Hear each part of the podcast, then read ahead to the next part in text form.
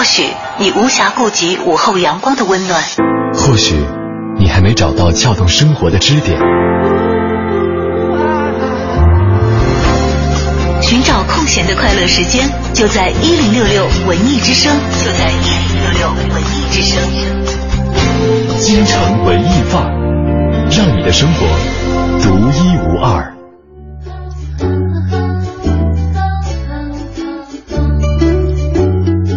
京城文艺范儿，让你的生活独一无二。北京时间的十四点三十六分，欢迎您锁定文艺之声，收听今天下午的节目。你好，我是盛轩。大家下午好，我是小昭。嗯，呃，昨天晚上啊，我有一个小伙伴的群，在里边热烈的讨论着一个问题，就是你们会其中讨论什么其中有一个小伙伴，就是一个发小嘛，然后他是属于身经百战、恋爱经历极其丰富的一个情圣级的情选手圣级别的，但是呢，他可能每一次恋爱结束的这样一个阶段上，又会就是不自觉的去受一点点伤。连情圣也会受情伤吗？对，就是受一点点伤。比方说，他昨天就特别忧郁的发了一句话，难道情圣被甩了吗？没有，他他是这么说的，他说，哎，感觉不太会爱了。我们都特别好奇，问他说怎么了？他说，本来以为我跟他是天造地设的一对儿，结果发现他居然吃辣，就是就就是你从他那种。情圣，你知道的，这个藐视一切、特别超然的那种那种角度来来去说了一件自己特别心酸的事儿。当然，这件事儿在我看来不算是个事儿。对啊，他就他大概因为那个女孩子吃辣把他淘汰掉了，对吧？啊，不对不对，这情圣男的女的这情圣是男的啊，对吧？嗯，那因为那个女孩子吃辣把他淘汰掉了吧？呃，对，这就我最后没有细究是是是谁嗯淘汰了谁，但是最后这段恋情应该就是因为吃不到一个碗里去而告终。对，这孟子说“食色性也”，这个食性相搭哈，这是非常重要的一点。但是我们会发现，其实，在恋所有人的恋爱经历当中，可能或多或少，呃，在我们看来不是事儿的那件事儿，就会引起你的心酸和心疼。你这主要是因为失恋的人是很脆弱的嘛，嗯就是哪怕你在一个非常正常的场所，就嗯比如说，哎，生轩今天中午我们去吃兰州拉面吧，嗯，就如果你是在失恋状况，可能看着一盆拉面都会掉下眼泪，说你为什么看着拉面哭？说 以前我女朋友给我每天早上都吃拉面，没错。就很有可能是这种状况，你知道吗？所以现在看着拉面，整个油汤上面的浮现都是她的脸。就是你你你不知道什么时候会会会触动到失恋的人的哪一根神经，因为他可能那个时候是处在一个情绪非常非常低迷的状况。嗯，呃，所以说有的时候我们会说爱情会让人变得很强大，但有的时候爱情会让人变得很很脆脆弱啊。今天我们继续来玩真心话吧。昨天可能我发现有好多朋友没有玩过瘾。对对对，昨天比较理论化嘛对，呃，大家只是打出了一个评分，有点像是做一个选择和排序的这样一个题目。嗯，今天呢跟大家来做一道简答题吧。简答题分值比较高是吧？你赶紧出题。今天的分值比较高啊。今天的题目是。你的整个恋爱过程当中，让你觉得很心酸的一件事儿，或者说很心酸的一个场景是什么？是？对啊，你会拉仇恨的吧？你一定要在浪漫的七夕节前夕，让那些比如说现在已经很失恋，就是很惨的人显得更惨嘛，因为要要挖挖人家的旧疮疤呀。就是你知道，今天一个半小时的节目，我可以预测可能会有很多朋友去去回忆到自己的心酸。但是当你听到别人的心酸过往的时候，你会觉得哇，他都这么惨了，我还有什么理由不坚强下去呢？是吧？那你先从天是自己自己来自爆吧。所以今天是京城文艺范儿之比惨大赛，不要这样了，不要这样了啊！小强，小强，小强，小心大家不要自伤啊！对对对对，不要用像小强和旺财。，不要用木棍往自己的头上敲。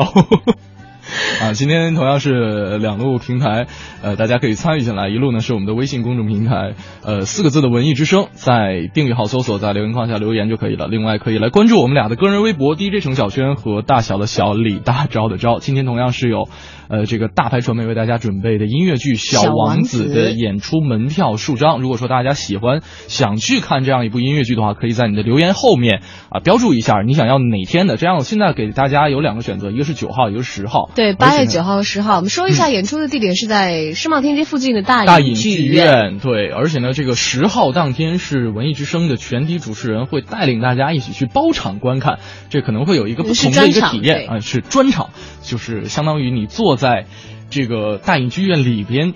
你身边的人都跟你有一个共同的爱好，那就是一起来收听。之声，对，没错，一起来听文艺之声。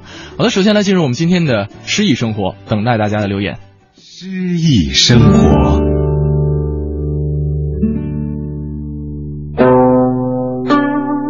《蝶恋花》宋·欧阳修。庭院深深深几许，杨柳堆烟，帘幕无重数。玉勒雕鞍游野处，楼高不见章台路。雨横风狂三月暮，门掩黄昏无计留春住。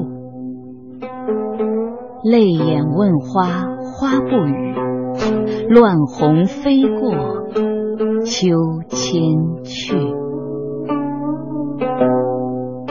深深的庭院不知有多深，一排排杨柳堆起绿色的云，一重重帘幕多得难以计数。华车骏马如今在哪里游野？被高楼挡住，望不到。章台路，疯狂宇宙的暮春三月，时近黄昏，掩起门户，却没有办法把春光留住。我泪眼汪汪问花，花默默不语。只见散乱的落花飞过秋千去。《蝶恋花》庭院深深深几许，是北宋大文学家欧阳修的作品。描写了闺中少妇的伤春之情，上片写少妇深闺寂寞，阻隔重重，想见意中人而不得见；下片写美人迟暮，盼意中人回归而不得，忧恨怨愤之情自现。欧词雨横风狂三月暮，还有另一个版本雨横风斜三月暮。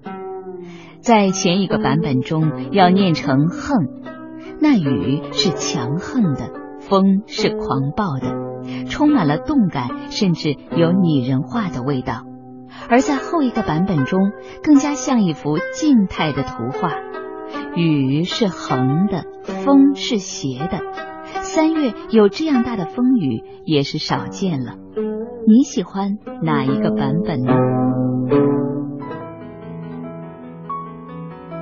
本单元节目内容由 AM 七四七娱乐广播独家制作，友情提供。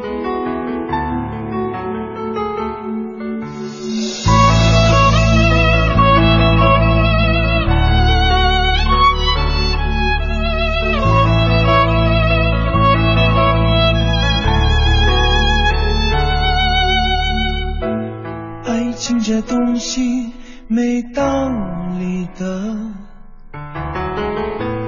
有人很抢手，有人没资格，路是人走的，我害怕什么？大不了别爱了。他像个天仙，他太那么平凡。我开不了口，心里面晓得追他的结果，幸运的不是。我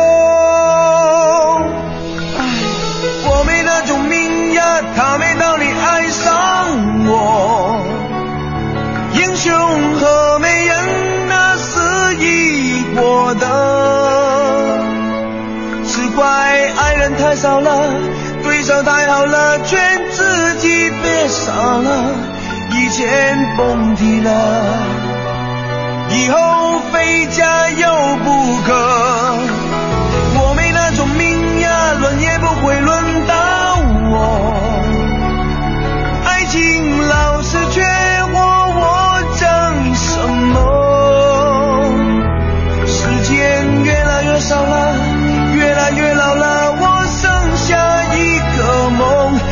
走过来。说，其实我错了，他爱我。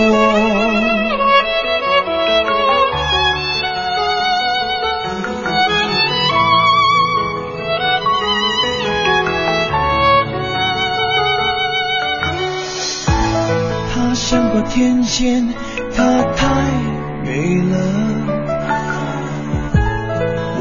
么平凡，我开不了口，心里面晓得追他的结果，幸运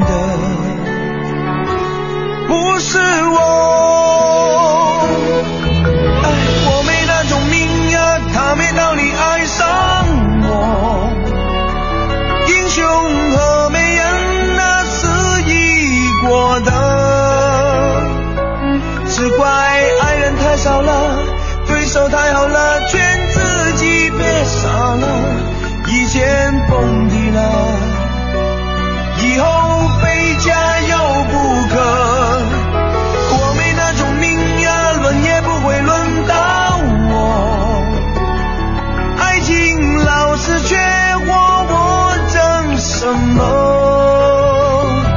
时间越来越少了，越来越老了，我剩下一个梦，他走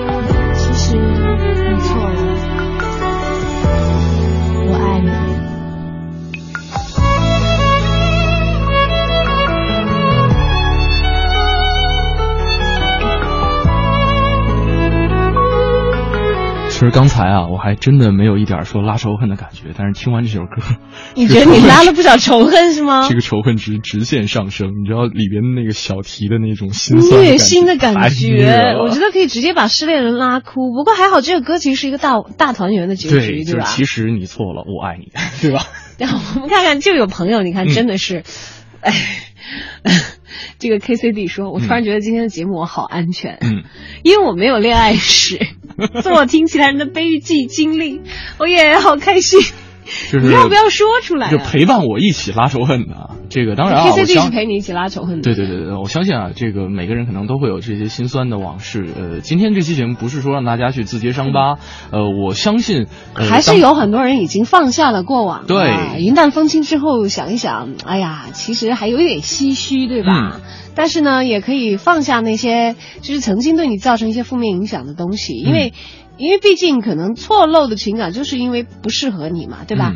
这样你才会有机会去迎接新的情况和新的人。当然，其实还有一种情况会让你造成心酸，就是在一段完美的感情当中，呃，不是说因为你们俩之间的感情出现了问题，而是由于其他的一些原因造罗密欧与朱丽叶为什么偏偏要爱上杀父仇人家里的孩子？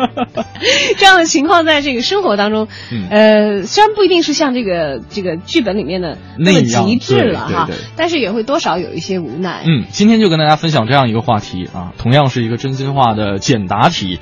你觉得你的爱情当中，你的恋情当中最心酸、最心疼的那样一个场景，那样一个事情是什么呢？希望大家能够对呃对，嗯我们来，大家我先看一下这个朋友留言啊。音乐说说本来想的是有点心酸的，嗯，刚才一听你们这首歌，感觉心越来越酸了呢。嗯，对啊，那那个这样吧，承诺大家，咱们在接下来的节目当中不给大家放这么心酸的歌，咱们听点开心 happy 一点的 happy 一点的歌哈。来看看朋友们的留言吧。这个哥哥特说了，说这个爱上一匹野马，可我的家里没有草原。在这董小姐里的歌词对，很火啊，这两年。嗯，就是这这会他这个这个朋友有点文艺倾向啊，他有点描述自己心里的感受，其实根本没有告诉我们什么情况，其实他是最心酸的。这可能映映衬了很多的现实在其中，但我觉得更心酸的一件事儿就是，就是比方说你跟这匹野马一同长大，而这匹野马在没有看到草原之前，它根本就没有意识到自己对于草原有那么深切的热恋，会不会那个时候分开的时候会更加的痛苦和心酸？哟，你说的我没太明白。哦，也就是说，就说其实这个野马以为自己要草原，但是其实后来有了草原以后，发现其实还是你好，是这个意思吗？不是不是不是，本来是觉得我们俩在一起是最好的，结果他发现了草原。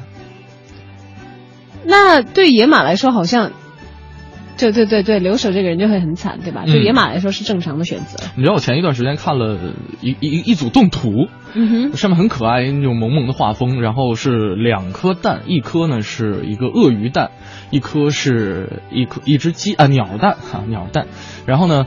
呃，上面画着两颗蛋的一个恋爱生活，什么两个人一起晒太阳，一起淋雨，一起怎么样，怎么怎么样，然后两个蛋这个一起什么相依着携手一生，结果三个月之后两颗蛋都孵出来了，结果就是这两个人还是在就是一只鳄鱼和一只鸟还是在不断的相恋着，但是当鳄鱼问这只鸟说你想吃什么，说鸟说这个我要吃虫子的时候，然后当。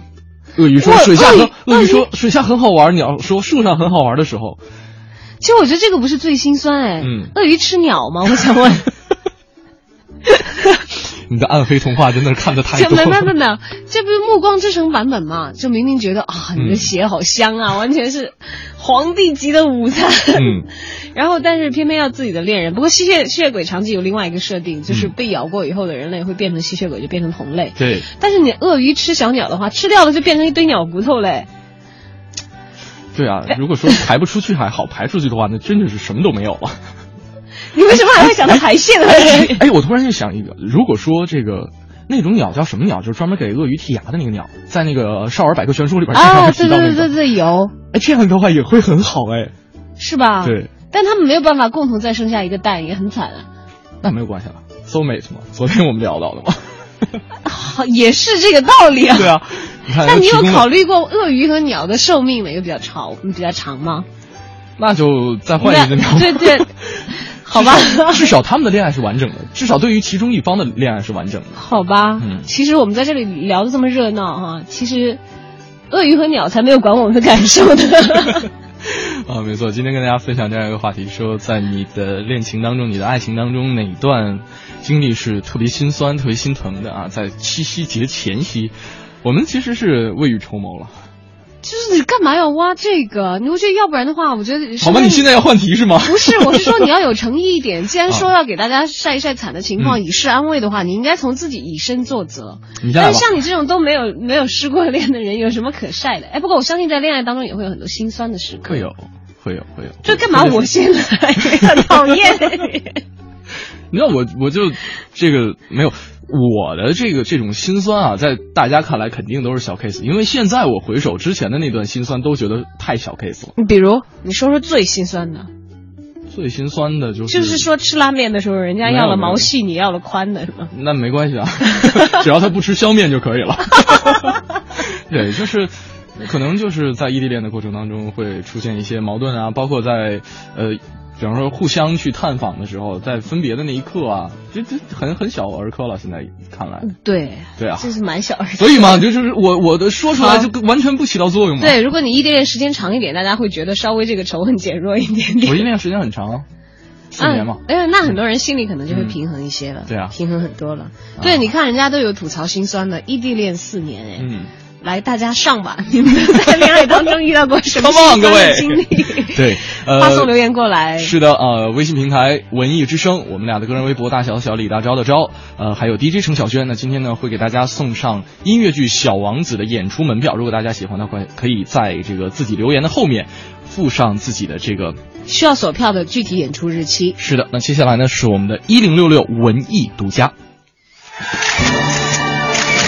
一零六六文艺独家，为纪念中国人民解放军建军八十七周年，总政歌舞团将于七月三十号至八月二号连续四晚在国家大剧院隆重上演大型情景交响合唱《列兵》。昨天，著名作曲家张千一、编剧赵大明做客文艺之声文艺大家谈，问及为何选择列兵题材，编剧赵大明说：“列兵它的概念可能一般不是太。”太普及。但是我们这次选列兵，一个呢就是说从正规化的军队来讲，列兵就是特别是有军衔制以后，列兵是最低级一级，哎，最基层的最基本这个层面上的一个士兵的一个基本单元吧。所以选列兵本身呢，从意义上，从这个题材内容的意义上，我们要选最基本的部队，一支军队最基层的最基本的那个元素。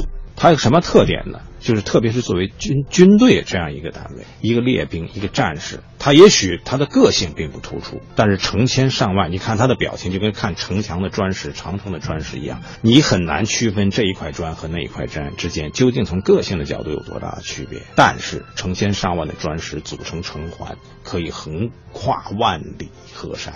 大型情景交响合唱《列兵》是总政歌舞团近三十年来创作的首部大型交响合唱作品，聚集了张千一、赵大明、印青、刘青等当代最具影响力和具有强大实力的词曲作家，并由总政歌舞团著名歌唱家阎维文、蔡国庆、王宏伟及优秀青年歌唱家张英喜等担任独唱或领唱。作品将列兵的生活细节呈现于舞台，将列兵的情感心理融注于歌词与音乐的旋律中。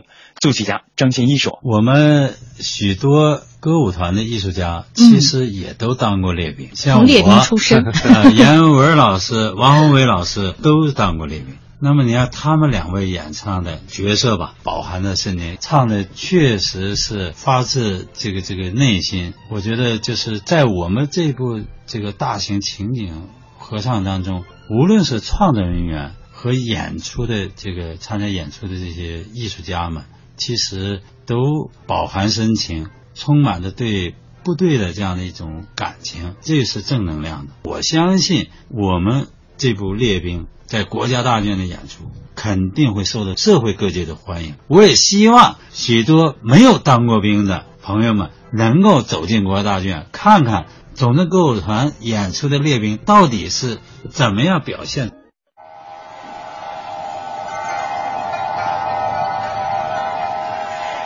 或许你无暇顾及午后阳光的温暖，或许你还没找到撬动生活的支点。寻找空闲的快乐时间，就在一零六六文艺之声，就在一零六六文艺之声。京城文艺范儿，让你的生活独一无二。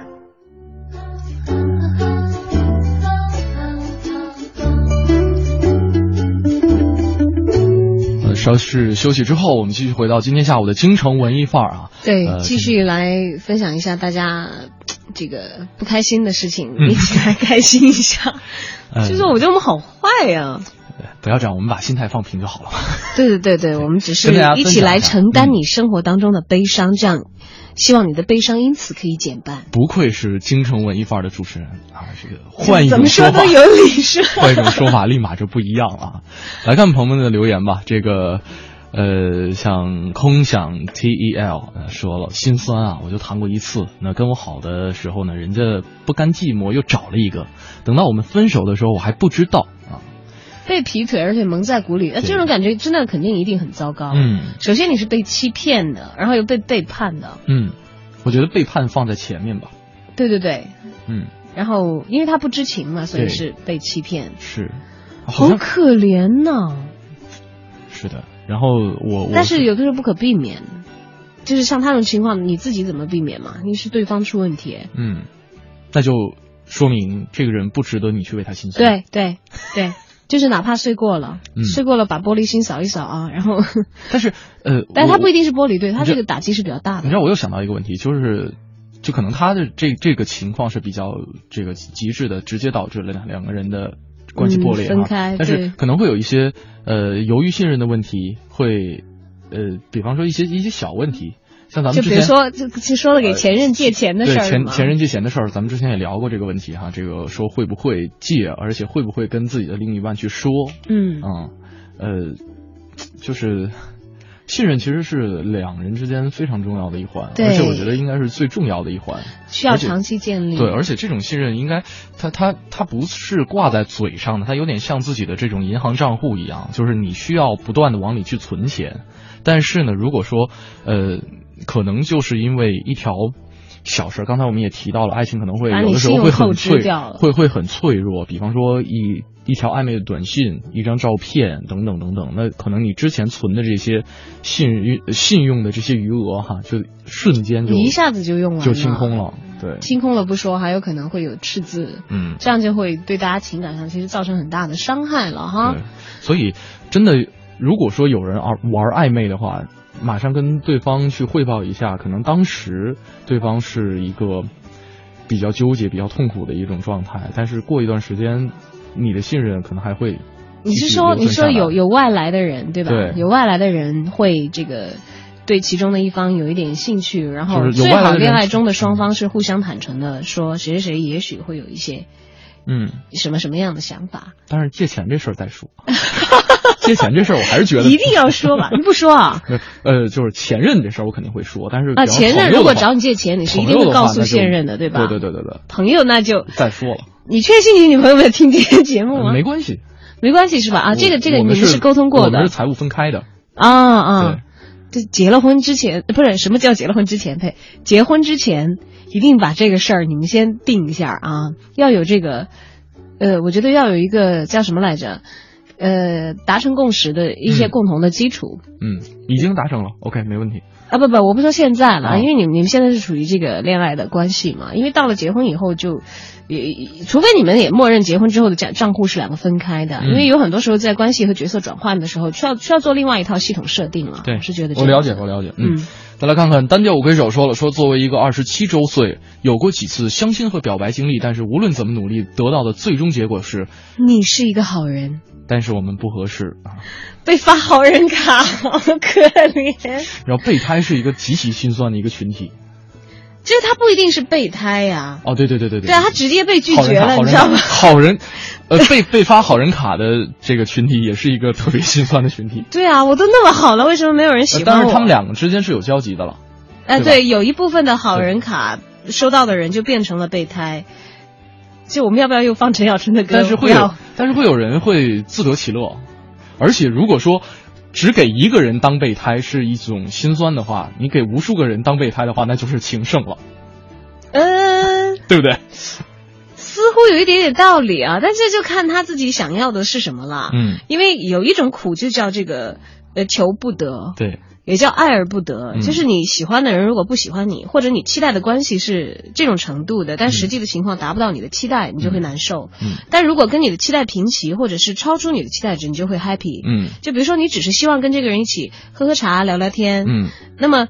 嗯，他有的时候如果特别喜欢你，你你是期待他喜欢你的话，这有一点意外惊喜。对，如果你不期待的话，可能反而成为一种负担。嗯，如果刚刚好的话，会比较好。但是这个每个人心里的尺度又不一样对，每个人的评价标准是不一样的。所以有了参差以后，就会有有一些人心酸，有一些人觉得有负担，有一些人觉得很 happy。对，但是还有一种特别悲催的情况，就是在自得其乐、自当备胎的过程当中，突然间发现，哦，自己原来连备胎都不是，我只是一个千斤顶，就是当对方换备胎的时候才会想到我。这好悲催呀、哎呀，太悲催了。对，然后呢，今天跟大家说一说，呃，你的恋恋爱过程当中，或或不一定过程吧，对你的你的恋爱历程当中，嗯，有哪些特别心酸心心痛的事事情或者说一个场景会引发你的这样一种感情？呃，两路平台，一路呢是我们的微信公众平台“文艺之声”四个字，在订阅号搜索，在留言框下留言就可以了。另外可以关注我们俩的个人微博 DJ 程小轩和大小的小李大钊的钊。接下来呢是我们的我在北京城。你知道的，你不知道，你不知道而想知道的，你想知道而没法知道的，关于北京城的一切，我在北京城。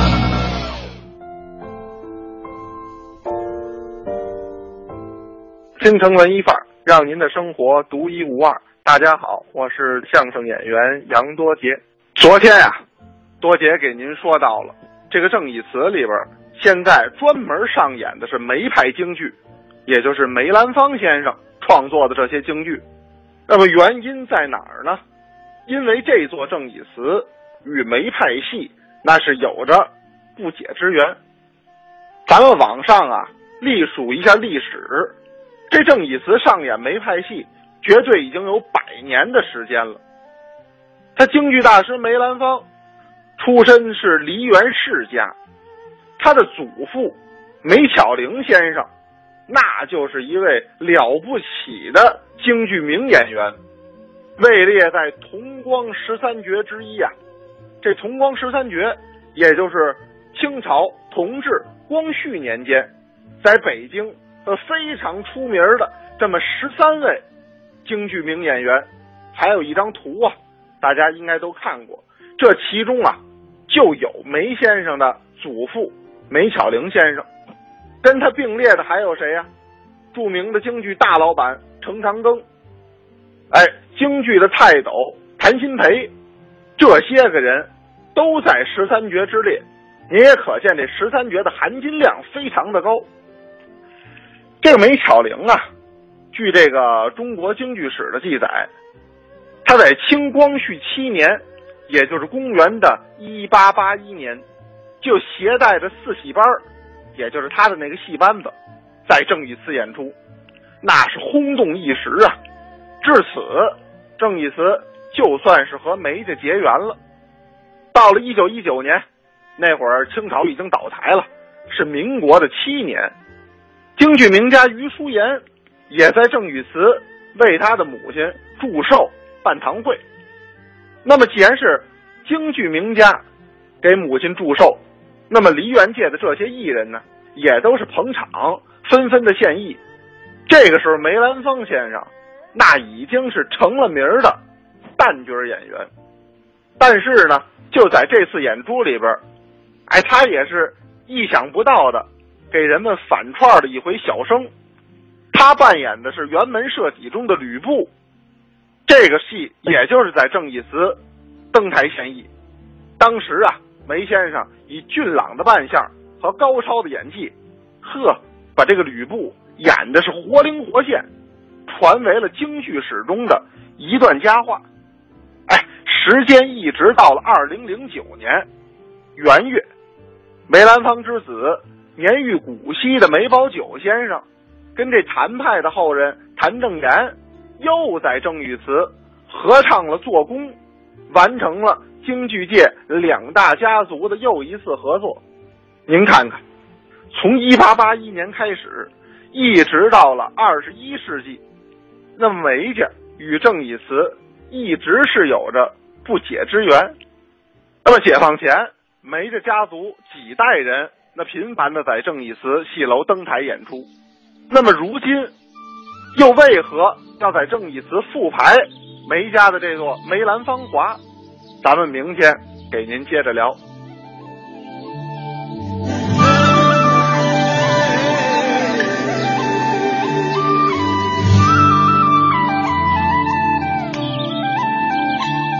再翻一座山，渡过一条河，就是外公外婆的村落。喝一口泉水，唱一支老歌，看那袅袅炊烟无婆娑。采一朵野菊，插在你酒窝，念出牛郎织女的传说。吹一首牧笛，暖在你心窝，看那斜阳小山坡。为了什么才离开？又为什么而？故乡是永远能给我原谅的胸怀。要走几个路，翻过几个错，才明白自己想要的太多。要恨几个人，伤过几次心，才了解为了爱要怎么做。一座城市有一个城市，才知道流浪的路多。成功又一次坎坷，才懂得陶渊明写成的快乐。在翻一座山，路过一条河，就是外公外婆的村落。喝一口泉水，唱一支老歌，看那袅袅炊烟无婆娑。采一朵野菊，插在你酒窝，念出牛郎织女的传说。吹一首牧笛，暖在你心窝，看那斜阳小山坡。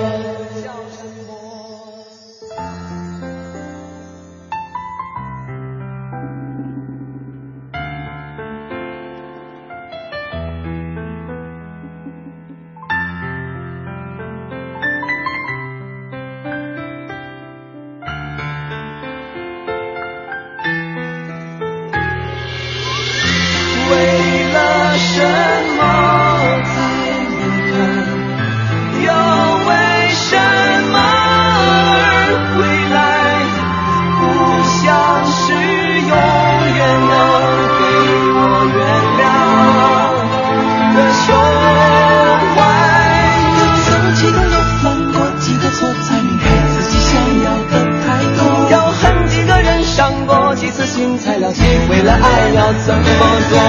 一座城市有一个城市，才知道流浪的路多颠簸。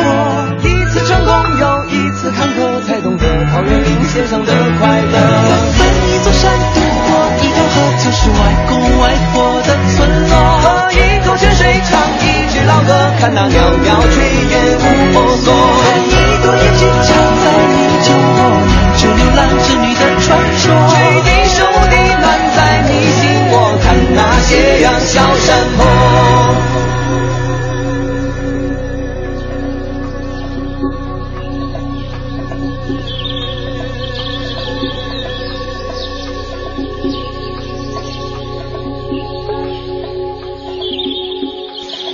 跟大家玩的这个真心话呢，是一道简答题哈。这个说一说，在你恋情当中特别心酸、特别心疼的一件事儿是什么？啊，怎么这个我真的还是替今天参与节目的朋友们，这个感到心痛。就是、嗯呃，怎么说也不是感到心痛吧？怎么讲？我是很感谢他们能够发来留言，因为呃这种自揭伤疤的事情，我会觉得我们这题有点不太厚道。没有没有是这样，就是刚才呃，就是在听歌的过程当中，其实我跟小昭也有一些交流哈，刚包括刚才你说的，其实，在失恋呢是一个人在非正常的状态下的对他情绪非常低迷的，对，所以呢，呃，今天把这件事儿拿出来说，也是帮大家的一次排解。对，大家嗯不妨向祥林嫂学习一下，是吗？就多说呃多说，说习惯了也就。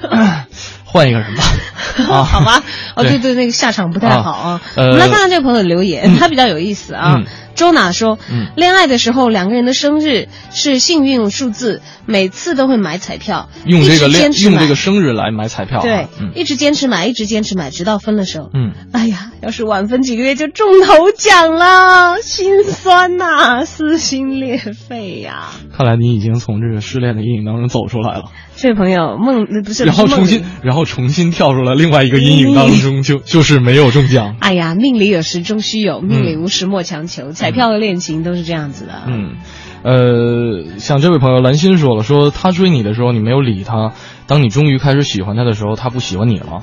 哎，这个挺伤的，我觉得、这不是伤，是心酸的。嗯对，就是两个人站在。两个人站在十字路口，他向你前进一步，你往后退一步。当你退到退无可退的时候，你准备往前前进了，突然间他回到了十字路口，不跟你呃玩儿了，对，不跟你玩了，往其他的路口去走了。是是会一想到就心酸的，这个是，尤其是还互相喜欢，因为我特别逗，我我也不是我特别逗啊，我看到过一个特别逗的说法，嗯，说本来以为世间最傻的事情啊啊，有有人问过说，你觉得世间有比单恋更傻的事，比暗恋嗯更傻的事情吗？嗯，然后有一个人回答说有，就是互相暗恋。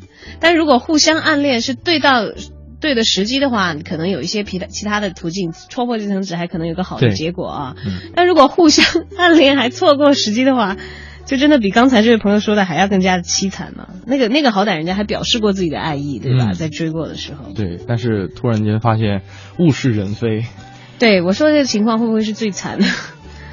嗯，也不算不算不算，那算是真挚感情的。有有很多人其实有一些很过分的、很伤人一些举动。嗯当然，其实我们这里不是来这个吐槽他们的了哈，嗯我们其实愿意帮大家排解一下对这个。呃，再来看看这位朋友，那个他说，呃，之前有一次出差，特别长时间的硬座，然后呢，他啊女他说心情很差，也没有办法睡觉，然后呢，当时他发来的每条信息都很快的回复，呃，半个小时一个钟头才。回一条爱理不理的回复，他就一直在等，然后呢彻夜无眠陪他发短信，想让他不要太无聊，但是呢最后得到的一个评价是你很不会聊天，然后他心情不好的时候，他说：“本来我是一个比较严肃的人，可能会学着去讲笑话，去逗一逗他，但是得到的评价是一点都不好笑。”他说：“最心酸的就是异地恋，对方没有办法感受到我的爱意。这个你比较有发言权吧？就是之前听过一句话说，我喜欢香蕉，但是你却给了我一箱苹果。然后呢，他就可以拿苹果去换香蕉。对，然后呢，这个给苹果这位呢，就一直被自己的这种行为去感动，然后他会问他说：“说你为什么不感动呢？”就是没没有办法说我喜欢的是香蕉啊。对，其实我觉得这个就是在成长的过程当中需要学习。我觉得包括在恋爱的过程当中，大家需要学习的东西，就是嗯两个人随着熟悉和交往的时间增多，嗯，你是肯定有很多的机会去观察和了解对方的。嗯我觉得什么是什么叫真正的在乎和爱，就是他的需求、他的情绪，当然不太可能百分之百察觉，这个没有谁可以做得到的。对，就像什么暖男都教授那些韩剧里面的，嗯，但是可以尽量的体察到对方的需求，嗯，就他真正情感上需要的是什么，他会怎样觉得舒服，嗯，和放松。因为你去观察那些很幸福的夫妻，他们的默契就达到，我不用事事的说和了解，但是我就跟他在一起是最放松、是最舒服的。嗯，其实就是因为他他们都默默的暗合了对方的需求，对，而且并不以此为负担。嗯，你描述的这是一个比较理想的理想的状态或者说一个比较呃完美的一个解决方案。嗯嗯。但是如果说沉浸在其中之后，可能会形成一种后果，就是对方可能会觉得你铁石心肠，觉得你人品有问题。为什么？没有啊，就是我都感动了，你为什么不感动呢？啊，时间没有啊，会会感动的。时间长了的话是另说了。对啊，我就说我特别讨厌吃苹果，你一箱一箱给我送苹果啊！不，你说的啊是之前的状况了，吓死我了！我说怎么？就因为因为我我后来讲的那种情况，我是一直觉得是很美好、很理想的。是的，是的，是的。就哪怕我喜欢吃香蕉，但是我能发现你喜欢吃苹果，我是能够照料到你的感受，是会会给你吃苹果的。没错，讲的是这个意思。嗯，我理解。你吓我一跳。我理解，是你没有理解我。好吧，OK，哦，OK，OK，啊，我们来说点别的，看看大家的留言，不要我们在这里做分析地了啊。嗯，呃，这位朋友说说，当你说需要他的时候，他不在身边啊，这也是一个异地恋的问题。然后呢，他说，呃，当你说不希望他做某些事情的时候，他会继续做，直到最后失望透顶，眼看着感情会消磨殆尽，特别讨厌所有形式的异地恋。哎，也不要这样子了，不，但异地恋确实会再来造成很多的障碍。其实它主要是为沟通设置了很大的障碍，你们没有办法切近的去真正的有有有实际的接触。就是我发现很多人其实会提前的给异地恋加上一个前期的预设，那就是异地恋它不困难，没有，它是一个不健康的一种感情状态。不对啊，其实可能只是你们沟通的方式出了问题，和你们接触的方式。也也不是出问题吧，因为本来异地恋会难一些。就当然我们会承认，就是说这样一种长期的异地恋可能会，呃，缺乏某些共同接触的这种生活体验，而变得不太完整。对，但是容易不被看好，但是不代表它就不好。对，但是异就是异地恋，它可能会有很多同地恋，去没能体会或者说更加接近爱情本质的一些体验在里边。嗯，比如说不可以见面，对，没办法牵手。对，就视频永远。咱们举个简单例子，就是嗯当你跟自己的另一半朝夕相处的时候，你很难去分辨这到底是爱还是一种陪伴的需求。就比方说老鼠爱大米的那种爱，它不是一种真爱，它是一种需求。需求，对，它是一种对于失去大米的一种恐惧，对吧？我忽然觉得是你在很认真的分析这个老鼠和米的关系的时候，就同样啊，样子很可爱。对，然后。好吧，因为可能我 我更我可能会更加对于对异地恋研究的比较多，嗯，好认真哦，嗯，就特别认真。对，然后可能会，比方说，呃，异地恋它会它会有更多的一些想象的成分，比方说，呃，它通过这种想象也会给你提供更多的空间，去让你辨别你的这段感情是否是真的。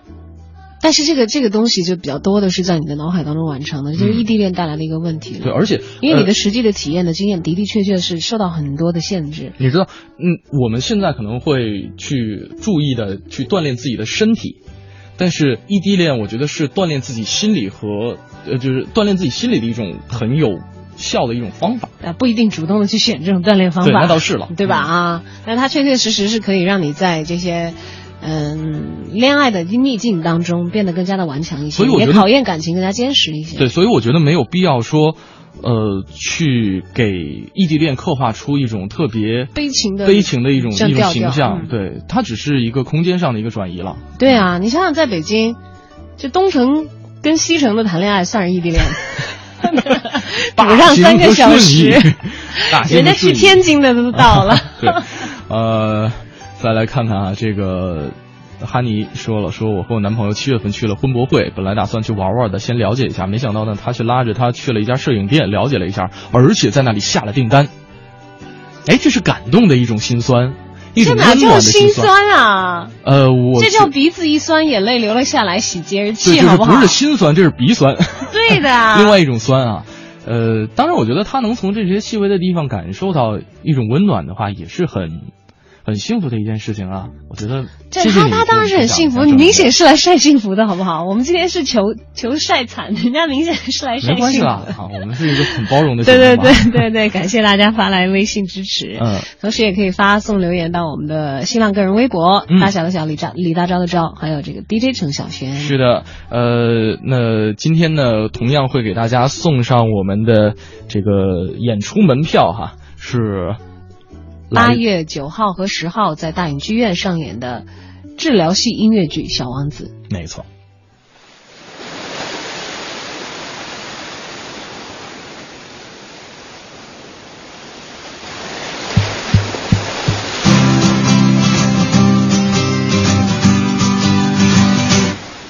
美丽的地球有美丽的海洋，海洋里住着鱼，很多虾，金多虾，金多虾，金多虾，金多虾。多虾你才这你来一笔陪伴阮手光，金多虾，金多虾，金多虾，金多虾。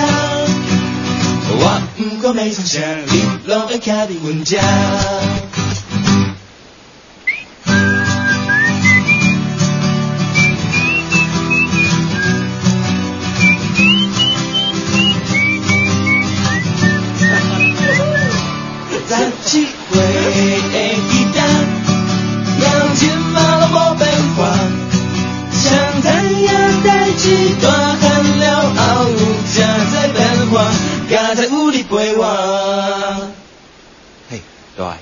真的香，真的香，真的香，真的香。多谢你这这年来一直陪伴阮唱歌，真的香，真的香，真的香，真的香。我不管要唱啥，你拢会听着我。或许你无暇顾及午后阳光的温暖，或许你还没找到撬动生活的支点，寻找空闲的快乐时间，就在一零六六文艺之声，就在一零六六文艺之声。京城文艺范儿，让你的生活独一无二。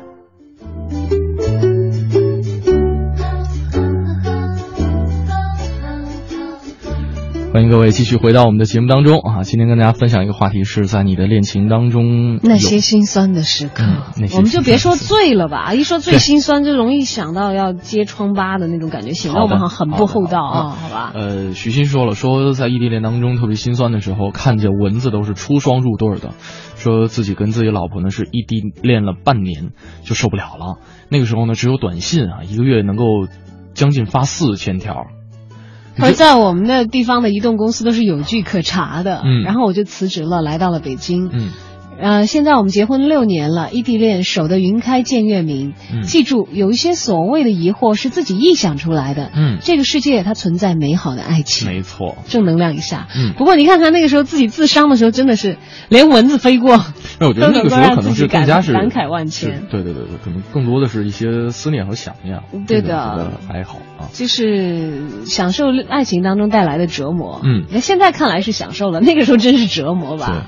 呃，看看嗯，这位朋友，嗯嗯，他说我跟我的男朋友是异地恋，因为大伙儿都很忙，我们大多数是走在路上或者洗衣服的时候打电话。他的声音很好听，每次跟他说完话，那些烦恼和浮躁就会消失的无影无踪了。嗯现在每次一个人走在路上或者洗衣服的时候，我都会特别的难过，真的很想他。但我知道我不能联系他，否则很有可能他会从我的生命里消失不见。就现在，嗯，只是中断了关系，但并不是完全的退出彼此的生活，嗯，以另外的形式存在。就感情还在，可能关系不在了。嗯，哎，你会觉得哪个比较惨？就是感情不在，啊，感情还在，关系不在了。我觉得还是还是关系不在了。哎，对不起，我算一下啊。关系在，感情不在了。对对对，对这也很恐怖啊，对，对吧？哪比较惨？我不想说哪个会更惨一些，对，因为没比较，我们不是市中人，不太有发言权。但是其实这两种状况都不好。嗯，最好的是适当的情感装在适当的关系里面。你知道，我突然间想起了，我前一段时间就是你看那个《平凡的世界》，里边那个有一主人公叫孙少安啊，嗯然后呢，他跟自己的青梅竹马润叶，呃，两个人可能从小是在那个村子里一起长大，一起去。光屁股在河里边跑啊，这个一起上学呀、可能一个帮助另一个学习，另一个帮助自己去去买一些饭票啊、吃饭啊什么什么的。结果当自己和另外的一半步入婚姻年年龄的时候，突然间发现，OK，他进入城市里去工作了，就可能是简简单单，因为他就是属于一种感情还在，关系不在了，嗯就是迫于那个时代下的那种压力，没有办法去节省关系。就也没有办法追到城里去，去解除这种这个空间上的隔离，嗯，对吧？？对，呃，不不是说空间上的问题，可能是还有一些其他的原因对啊，嗯，因为我没看那个小说，嗯 所以确实是挺惨的哈。你是不是看到那段的时候很受感动？嗯，对我我会就忽然庆幸自己好幸福没有，我会有自己心酸的那一面啊，就是看到他的故事，可能会让我觉得很心酸。嗯嗯嗯，对，当然啦，而且这个女方哈、是一直爱恋着这个男方，以至于就他们大概有五年的时明明很，相爱，但没有办法在一起，对，没有办？法在一起。哎呀，这个是真的是让人很唏嘘叹惋的一件事情哎。嗯来看看这位朋友，他说最心酸的是算计，呃，举了几个简单的例子啊，不要买了，这个好贵。说我对你不好，上个月那条围巾谁给你买的？什么上次我不是买米回家了吗？这次你买菜吧。啊，这是生活当中的一些小事，就落到现实当中了啊。嗯所以我为什么一直在讲，也不是一直在讲了哈。我的观念就是，就是大家在这个如果是谈恋爱谈到一定程度，要打算结婚的时候，真的一定要坐下来有一份谅解备忘录，嗯因为每个个体都是有差异的。但是如果要以婚姻的形式存在的话，就一定一定。呃，大家要有一个统一的一个思维模式，当然这个东西是可调整的，嗯就是都顾及到双方，然后有一个解决的办法，就是怎样来调和你们思维上的差异。有很多种解决的办法啊，比方说，呃，哎，那是哪部电视剧里演的来着？就是双方在吵架的时候，任何一方有权提出暂停存档，暂停是吧？先 等 stop。对，等这个在合适吵架的场景当中，然后再独当重新吵，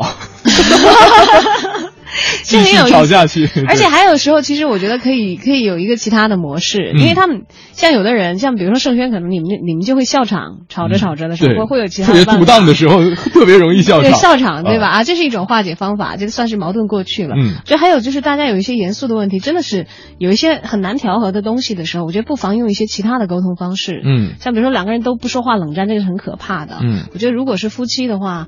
呃要不然你可以在冰箱贴上嗯写你的想法，就是不是以激烈的带着情绪的指责，嗯而是真的说说看你们之间差异的地方，对于嗯同样的一个事情，去怎样的好好去解决一个矛盾。那比方说任何时候沟通的桥梁不。两个棋友啊，这个夫妻双方都是棋友，最后所有的纷争都通过下棋来解决。这也可以啊，对，只要可以，只要你啊认，是都不用那么麻烦，脆丁壳就行了。愿赌服输嘛，遵守游戏规则，对不对？啊啊！有朋友说这是《爱情公寓》里的关谷和悠悠，对对对，没错。哎，关谷和悠悠是什么情况？我没看。呃，没有，就是就是那个独档存档这个故事是来自啊，于这部是来自《爱情公寓》的哦啊。好吧，我孤陋寡闻。啊没有，你可以回去看一下，这是一部情景喜剧啊。我看过一点点，但我我不知道他们俩在谈恋爱。哦就我比较有印象的是曾小贤，因为跟我们干的是同样的工作。对对对但我觉得他那个工作好像跟我们平时的流程还真的不太一样。他那个口号叫什么来？哦，对，它里面有很多特别值得我们去吐槽的一些细节，是吧？回头单独做一期跑题了。明他离明是话筒好远。对他其实不太像一个真正的。你看你又跑了。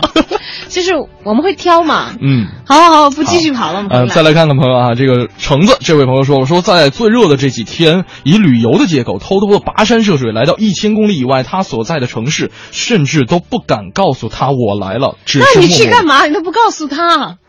只是默默的看他长大的地方，这样的暗恋让我自觉心酸。我用我们朋友发来的一条这个互动来解答你的问题哈，这个他没有要问我觉得他完全就就沉浸在自己的世界里了。这位朋友说了，说心理学老师说 暗恋是不成熟的表现。嗯我觉得那个不叫 我觉得这完全是沉浸在自己的个人的这个世界当中。你如果喜欢的话，你去做一些对你的恋情建设有意义的事情，好不好？对，就是一件特别有仪式感的事情，然后呢，少了另外一个人的存在，这个就相当于是你给自己做的一个仪式感的事儿。对啊，在对方的眼里，你就是真的都没有存在过的，他感受不到的耶，完全不了解。所以说，长时间之后，就又回到我们刚才说的那个事儿，就是长时间之后，自己的不断意淫、意淫、意淫堆堆叠堆叠堆叠，对，这样很可怕。其实就是说啊，我为什我都已经这样对你了，你怎么样不理解我？对我啊，那这个这个这个，其实我觉得某种程度上，真的就像刚才讲的，是不成熟的表现。最后得来的答案就是啊，对，虽然我们也许不可能时时处处做到成熟，尤其是在这个你有情感的情况下，你会你会非常就是不理智的去处理一些事情。嗯。但是成熟的人，成熟的标志就是你对自己的情绪有一个了解和把控。你在 hold 不住的时候，你不要在极端的情况下去解决问题。嗯。但是也许你也做不到心平气和，但是千万不要自我催眠到把 把你自己的情绪叠加叠加叠加，让对方觉得莫名其妙。说不说不定这位朋友就是想去旅个游呢。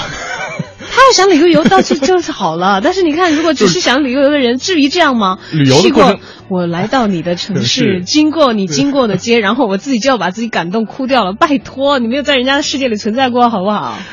对你其实就差一个要素，就是另外一半嘛。其实仪式感在爱情的这个角色当中扮演很重要的，就是。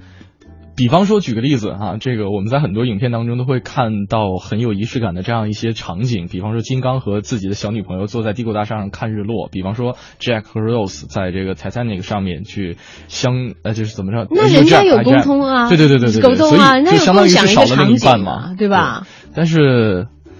我觉得，如果真的能够把自己的另一半去叫上去，重回自己的故乡，我觉得这种仪式感的事情是非常有建设性的。你你可以去跟你的伴侣商量，就是你们各种不一样的仪式感。嗯，像你说金刚也好，或者 Titanic 也好，那个是在失去了恋人以后自己的一种怀恋。嗯，当然电影嘛，它可能为了烘托那样的气氛，制造一个美或者是凄婉的感觉。如果说这个只有金刚一个傻大个坐在帝国大厦上，那个那种视觉冲击绝对是不一样的。你会觉得美吗？你会觉得很危险。没有，我说我是说，如果说是两个人在一起的话，更美一些嘛，对吧？那种冲击会更强烈一些嘛。没有，他你你如果以金刚的心态来说，你会觉得美；你一个路过的男子的心态来看，天哪，那么大的怪兽都可以美女在一起，只有羡慕嫉妒恨的心心理。今天跟大家说的话题是，呃，你的恋情当中特别呃心酸的心酸的一些事情啊，嗯。呃，那接下来呢？为什么呢？嗯嗯，是为什么？两路平台等待你留言，而且今天会有这个小王子的音乐剧的演出票要送给大家。大家如果说想看的话，可以在自己的留言后面去标注一下。接下来是我们的影艺告示牌。影艺告示牌，京城文艺范儿，让你的生活独一无二。听众朋友们，大家好，我是永乐票务的王婉儿。今天我要给大家推荐的是一部两性主题的都市生活喜剧《惊慌》。故事的主人公是两对夫妻，其中一对结婚十年，经过多年打拼，终于成为了物质富足的中产阶级。于是两人决定开始要孩子。为了完成造人计划，妻子辞职回家专门代孕。每周二、四、六晚八点到十点被定为二人专属的造人时间，风雨无阻，雷打不动。计划实施的第一个夜晚，二人执手豪迈宣誓，不得后代绝不罢休。计划严格执行了一年，妻子的肚子仍然毫无动静。更糟的是，丈夫的一次体检竟然检查出精子的存活率仅为百分之零点零一。而另一对是结婚不久的年轻夫妇，刚刚组建起家庭，妻子把老公当成男神一般的崇拜，然而老公的事业上却突然遭遇挫折。家庭生活的重担完全压在了妻子的身上，而这时妻子又意外怀孕，于是这对小夫妻为了是否在这个危机时期要孩子纠结了起来。年轻夫妇正遭受的这一切，似乎又是那对中年夫妇曾经经历过的，而他们究竟要怎样面对生孩子的问题，就真成了一个问题。钱钟书先生曾有金句良言：“围在城里的人想逃出来，城外的人想冲进去。”对婚姻也罢，职业也罢，人生的愿望大都如此。是不是围城，是隔岸观火的人无法切身体悟的。城里的人鼓吹着动物性的狂欢，城外的人标榜着自由和狂妄。你不能确信哪一种人更快乐，因为如人饮水，冷暖自知。惊慌所要呈现的便是大都市里城里城外的普世状态。剧中的男女主角遭遇这样一场精子的慌张，当生活丰腴了，却想尽一切方法为生活制造点浪漫惊喜，最终目的只为完成繁衍后代这场最古老庄重的仪式。自古而今，以生息繁衍为纽带的婚姻是最基本的理性基础。然而，当高速的生活车轮滚滚而过，婚姻中被认为最神秘的性不再裹挟着面纱，而仅仅沦为繁衍后代的工具，让人不禁闷头自问。我们真的失去了爱的本能吗？这正是这部话剧的主题。惊慌以话剧的形式演绎了都市白领的婚内生活百态，展现了孩子对于婚姻和家庭稳定的重要性，大胆揭露了当下男人三尺床前的精子之荒和大千世界的精神之荒。说到大胆，整部剧的表演也是十分大胆开放，赤裸裸的情话和性话题被直接呈现在观众眼前。而为了挑逗丈夫，妻子还穿粉色护士装，拿着大针头，一招不成又换身短衣短裤，拿着黑色鞭子大玩 SM，追得丈夫到处跑，不时引得全场观众阵阵爆笑。这部《惊慌》于二零一四年七月三十日至八月九日在北京国画先锋剧场上演。国画先锋剧场位于东单东方新天地的北侧，观众朋友们乘坐地铁五号线或一号线至东单站下车即可到达。目前这部剧有一百元、一百八十元和二百八十元三档票，想看的观众朋友们可以开始订票了。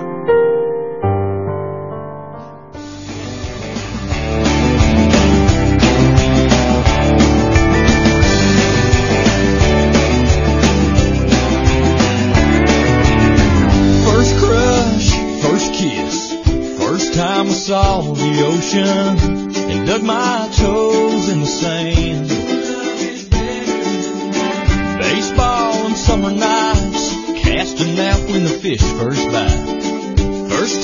Chevy.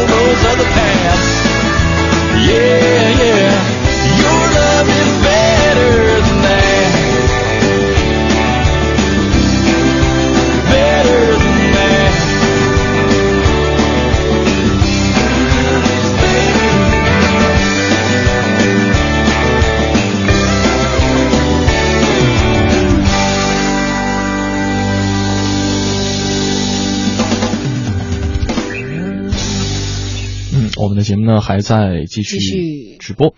今天呢，跟大家分享这样一个话题啊，再来看一看，还有一点点时间，再来看看朋友们的留言。再来在恋爱当中的辛酸经历。这位朋友说说周末呢，我女朋友飞走了。那她走的前一天晚上，我们在机场都哭了，哭了很久啊。第二天把她送上了飞机。当天呢，我搬了家，在搬家工人把物品一件件拿走的同时，心都碎了啊。这个一起生活了快三年的地方，满屋都是回忆。当工人搬走最后一件物品的时候，看看空空的屋子，感觉没有家，失去了一切。其实，虽然他这个场景确实是很很很悲伤啊，但是我觉得可能恰恰也证明了你们是真真正正的爱过。对，而且我我不太清楚，就是这个他们是分别还是分手？对，有可能是短暂的分别，可能是为了以后更好的一个相聚嘛。嗯对。而且我想起林忆莲一首老歌，嗯，说爱有多销魂，就有多伤人，因为。那任何事情它有代价嘛啊，而且爱它本来是一个综合的一个感受。你如果只是仅仅有那些 happy 的内容，嗯，呃，那可能也不是完整深切的相爱。对，呃，如果仅仅只有那些悲伤，当然可能也就呃不值得把这个感情发展下去了，因为这样大家可能都会承受不了。嗯，呃，有伤痛有收获，这个才是生活的常态，也才是一个健康的情感。嗯，它所具备的。完整的样子是，所以没有必要去排斥这些伤痛。对，而这些伤痛来的时候，可能正好是充分的证明你是一个能爱的人。只不过我们可能爱的方法、爱的技巧、爱的艺术，还需要在日后去磨练，或者这个人是真真正正的不适合你。嗯，不要害怕，因为有伤害就拒绝再去爱了。没错，而且呢，今天跟大家分享了很多，可能看到了很多朋友们的一些心酸的一些过往。